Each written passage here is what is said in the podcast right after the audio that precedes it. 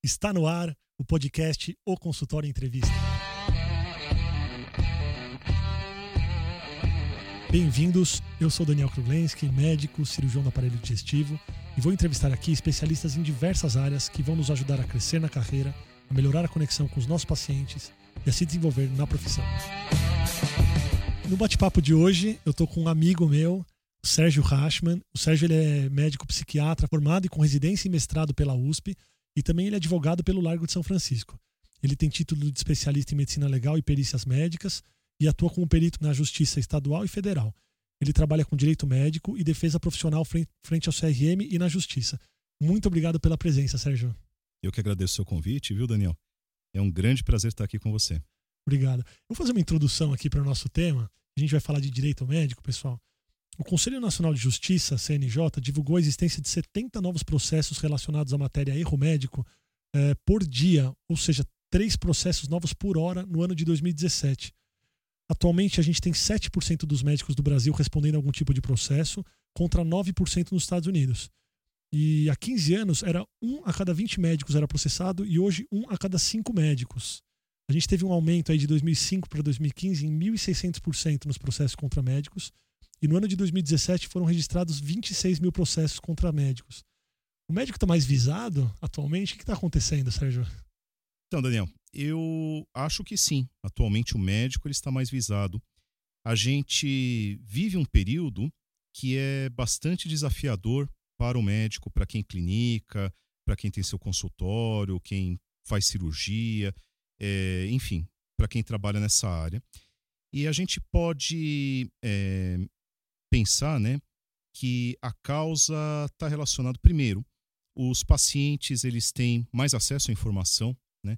então a gente saiu daquele paradigma em que o médico ele era conhecedor, autoridade é, absoluta, e hoje o paciente ele vai procurar as informações por conta própria, ele procura no Google. Se ele não tem uma, confi uma confiança plena no médico dele, ele vai procurar informações é, em, em, outras fontes. Né?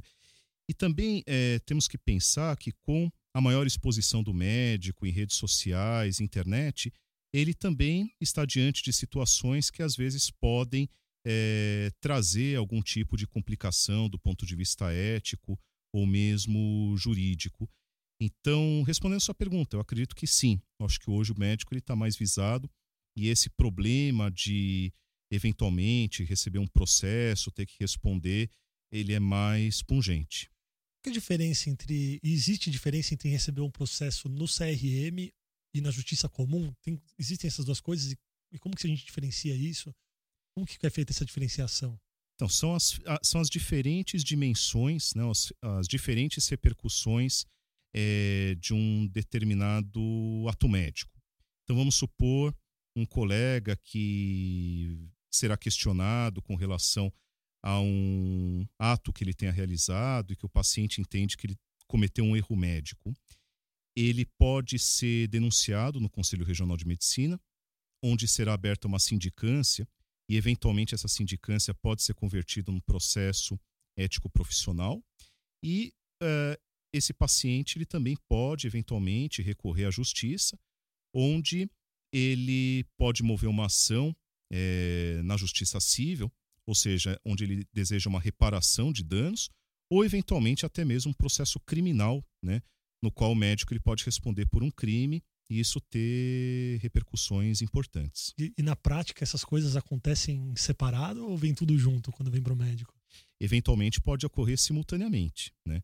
Então, o médico ele pode responder ao mesmo tempo na esfera administrativa, aqui no Conselho Regional de Medicina, na, e na judicial, tanto na parte civil como na criminal. Então, eventualmente, ele pode responder até três processos simultaneamente. Quais são as principais causas de, de, de processos médicos? Assim? Por que, que as pessoas são processadas?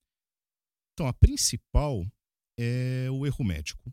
Né? E acho que também é aquele tema que traz mais apreensão para os colegas. É, o paciente ele alega que o médico ele agiu com imperícia, imprudência ou foi negligente e com isso é, houve alguma lesão ao paciente, né? Ele perdeu a chance de uma cura ocorreu a morte de um familiar ou ele ficou com alguma sequela, né? Então a maior parte dos processos são realmente movidos por questões envolvendo erro médico. Mas além disso, é, é importante sempre lembrar de outras uh, questões éticas que eventualmente podem trazer repercussões uh, jurídicas, como por exemplo questões envolvendo sigilo, né? Então, um médico que eventualmente publica algum dado do paciente numa rede social ou apresenta, como já havia acontecer, apresenta um caso no Congresso sem pedir autorização para o paciente, ele se sente lesado por conta disso, e isso é um motivo para que ele possa acionar o médico dele. Questões envolvendo consentimento é, ou quando a autonomia do paciente não é respeitada. E é, um outro aspecto que é extremamente importante, que eu tenho verificado, é um aumento muito grande de processos no CRM envolvendo publicidade médica. Então, principalmente com relação a médicos que trabalham com estética, cirurgiões plásticos, dermatologistas, o CRM, às vezes, ele identifica algum tipo de irregularidade no site da pessoa, nas redes sociais, e resolve instalar uma sindicância que pode virar um processo e o médico tem que responder por conta dessa irregularidade em publicidade. O próprio CRM tem instalado essas sindicâncias? O próprio CRM, sem que ninguém faça denúncia.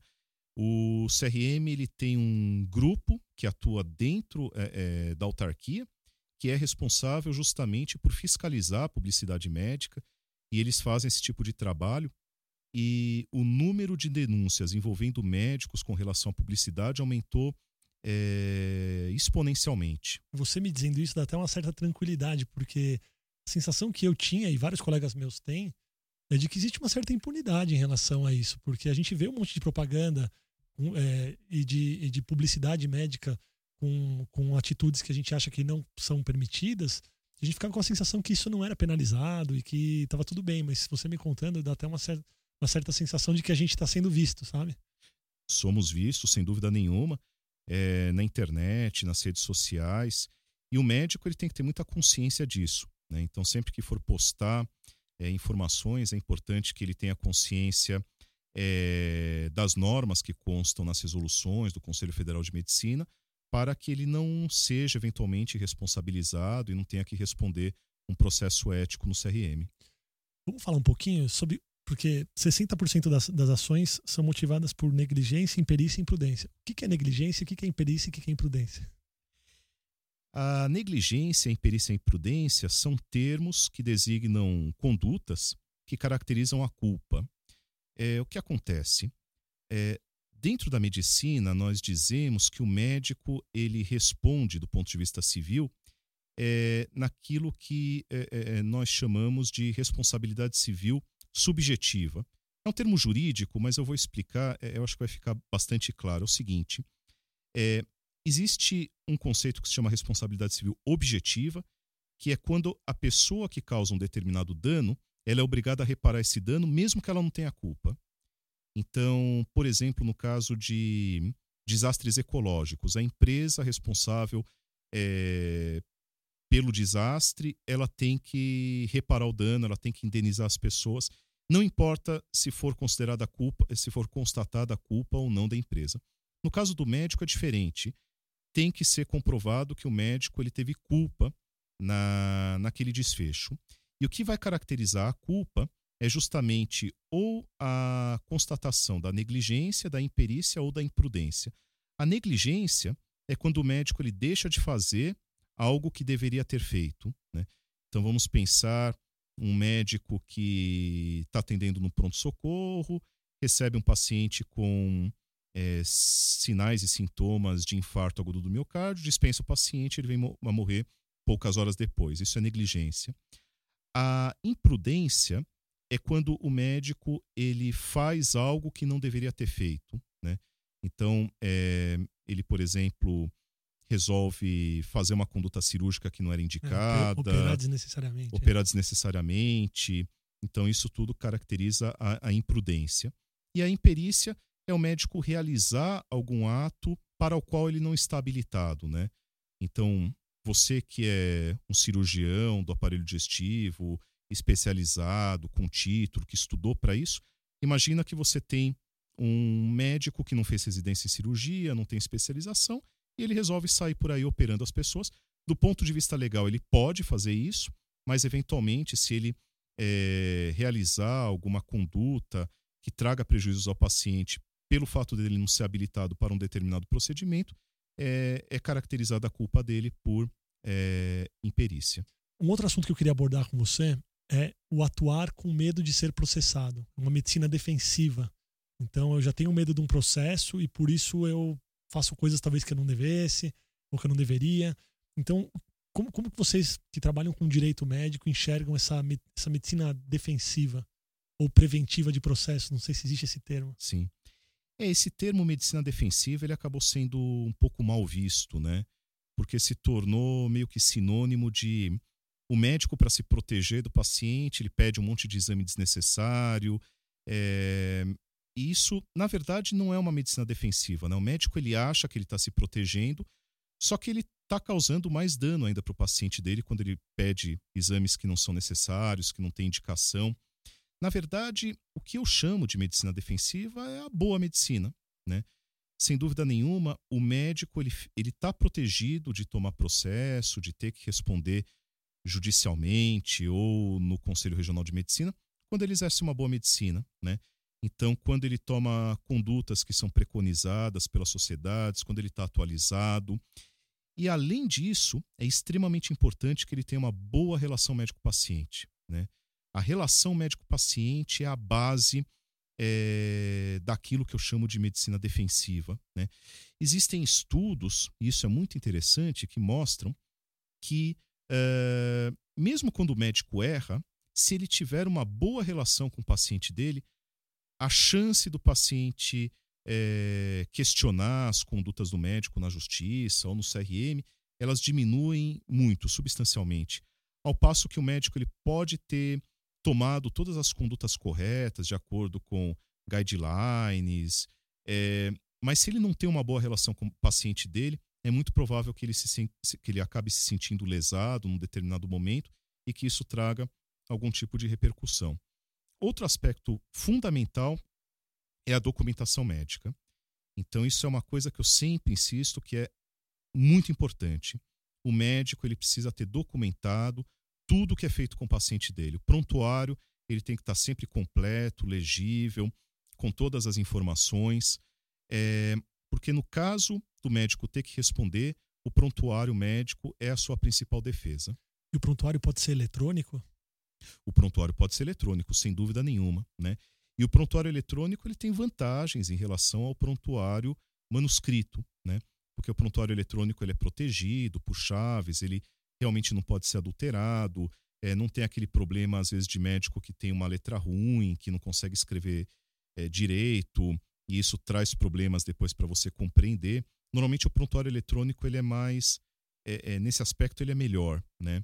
Então eu realmente sugiro para os colegas que tenham prontuário eletrônico e não deixem de fazer as anotações. E não deixe para depois, o que a gente muitas vezes vê no hospital, né? O colega, ah, depois eu anoto. Não, não anota depois, anota agora, porque depois você vai acabar esquecendo. Isso pode trazer eventualmente problemas para o médico tem alguns dados aqui, eles, eles estão na minha cabeça que eu li há algum tempo, e eu não sei se são exatamente precisos, mas acho que a dimensão ela é precisa.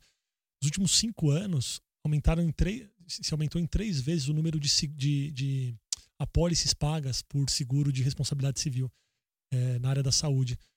Isso no Brasil. Nos Estados Unidos, é, o último ano, acho que foi, foram pagos bilhões de dólares pra, em relação à apólice de seguro de responsabilidade civil. E eu acho que o médico lá nem pode exercer se não tiver um seguro contratado. Correto. E aqui no Brasil, acho que esse número está em 400 ou 500 milhões de reais aí no ano de apólices pagas. É o seu pensamento em relação a seguro de proteção civil na hora da saúde? O médico precisa contratar um seguro desse para atuar aqui no Brasil? Olha, eu acho que essa é uma decisão individual. É, como você falou no começo aqui da nossa conversa, é inegável de que a, o médico ele está mais visado, ele está respondendo a mais processos civis e eventualmente uma chance de condenação existe, né? E uma condenação civil significa que ele vai ter que indenizar o paciente e eventualmente essas indenizações podem ser altas e trazer prejuízos financeiros ao médico. Desculpa te interromper. Existe um teto no Brasil? Eu ouvi falar isso aí, não ouvi de nenhum advogado. mas que por um, por um erro médico, por um processo médico, uh, não, não existe enriquecimento do, da pessoa que processou. Existe esse teto? Então, eu já vi processo em que o médico foi condenado por 400 mil reais, por 500 mil reais. Isso, na verdade, vai depender muito é, daquilo que nós, em direito, chamamos de danos materiais, né? Então, depende se é uma pessoa com maior poder aquisitivo ou menor, é, o nível de sequela que ficou, eventualmente se a pessoa morreu, se essa pessoa era rimo de família. É, na verdade, o, o, o, o valor da, da indenização, da reparação, vai depender disso, né? E também daquilo que chamamos de danos morais, que é, correspondem ao sofrimento que todos esses problemas trouxeram para a pessoa. Então, a dor que ela sentiu, a, o fato dela eventualmente ter ficado com uma sequela, ela não poder mais é, estar em eventos sociais, fazer as atividades que ela gostava. Então, a partir daí, dos danos materiais e dos danos morais, é que o juiz ele determina qual é o valor que deve ser indenizado, podendo eventualmente chegar em valor alto, tá?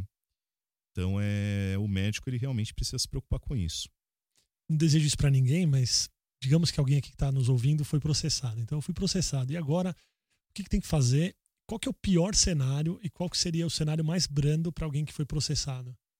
Então, como eu falei antes, a pessoa ela pode ser processada tanto na parte civil e eventualmente criminal também. É, processo criminal, o receio que a gente tem é que a pessoa justamente seja condenada a uma pena de prisão, né, de reclusão ou de detenção. E evidentemente que as pessoas têm muito receio disso. O processo civil, também como eu, eu já, já, já mencionei, o problema é realmente a questão financeira. O médico ele pode ter que pagar uma quantia é, é, é, bastante significativa para o, o paciente dele. No caso de ser processado, é importante que ele realmente se cerque de uma boa defesa, um bom advogado que tenha conhecimento técnico na área médica, não só jurídica, né? E fazer isso desde o começo. Né? Eu já peguei caso de cliente que estava com uma primeira defesa, não estava satisfeita com essa primeira defesa. Eu realmente vi a defesa feita pelo primeiro advogado e realmente não, eh, não havia é, desenvolvimento de questões técnicas na defesa, né? E essa pessoa foi procurar a gente quando já estava na fase mais final do processo, de alegações finais. Então acho que tem que pensar nisso mais ou menos como você, que é um cirurgião, que gosta de tratar as doenças quando elas estão ainda no começo, de fazer a parte preventiva, né? Então é sempre importante a prevenção, né? A prevenção passa pela boa relação médico-paciente, pela boa medicina. Caso a pessoa, o médico, tenha algum problema, realmente venha a ser processada, realmente procurar uma boa defesa, um bom advogado para representá-la desde o começo e tratar uma boa estratégia de defesa logo que ela for citada, ou seja, logo no começo do processo. Do momento que o médico recebe um processo até uma possível cassação do CRM, o que pode acontecer com esse médico? A condenação no CRM se passa da seguinte maneira. Então, como eu falei já, a, a pessoa, quando ela é denunciada no CRM, ela responde a uma sindicância. Essa sindicância, ao final, ela pode ser arquivada ou ela pode dar origem a um processo ético profissional. A partir do momento que a pessoa responde a esse processo ético profissional no CRM, ela, ao final, pode ser condenada ou pode ser inocentada. Se ela for condenada, ela pode receber cinco penas. Tá? É, a pena mais branda, que é uma advertência privada, ou seja, é, é isso fica anotado apenas no prontuário dela, no CRM, não se torna um, um fato de conhecimento público. E a pena mais grave é justamente a cassação do registro no CRM. Essa pena é bastante rara. É, eu vi dados do CRM que mostram que, se eu não me engano, em 2017 foram apenas cinco casos de cassação do registro. Normalmente esse número gira em torno de 5 até 20. Então, e normalmente são é, isso ocorre naqueles casos mais graves, né?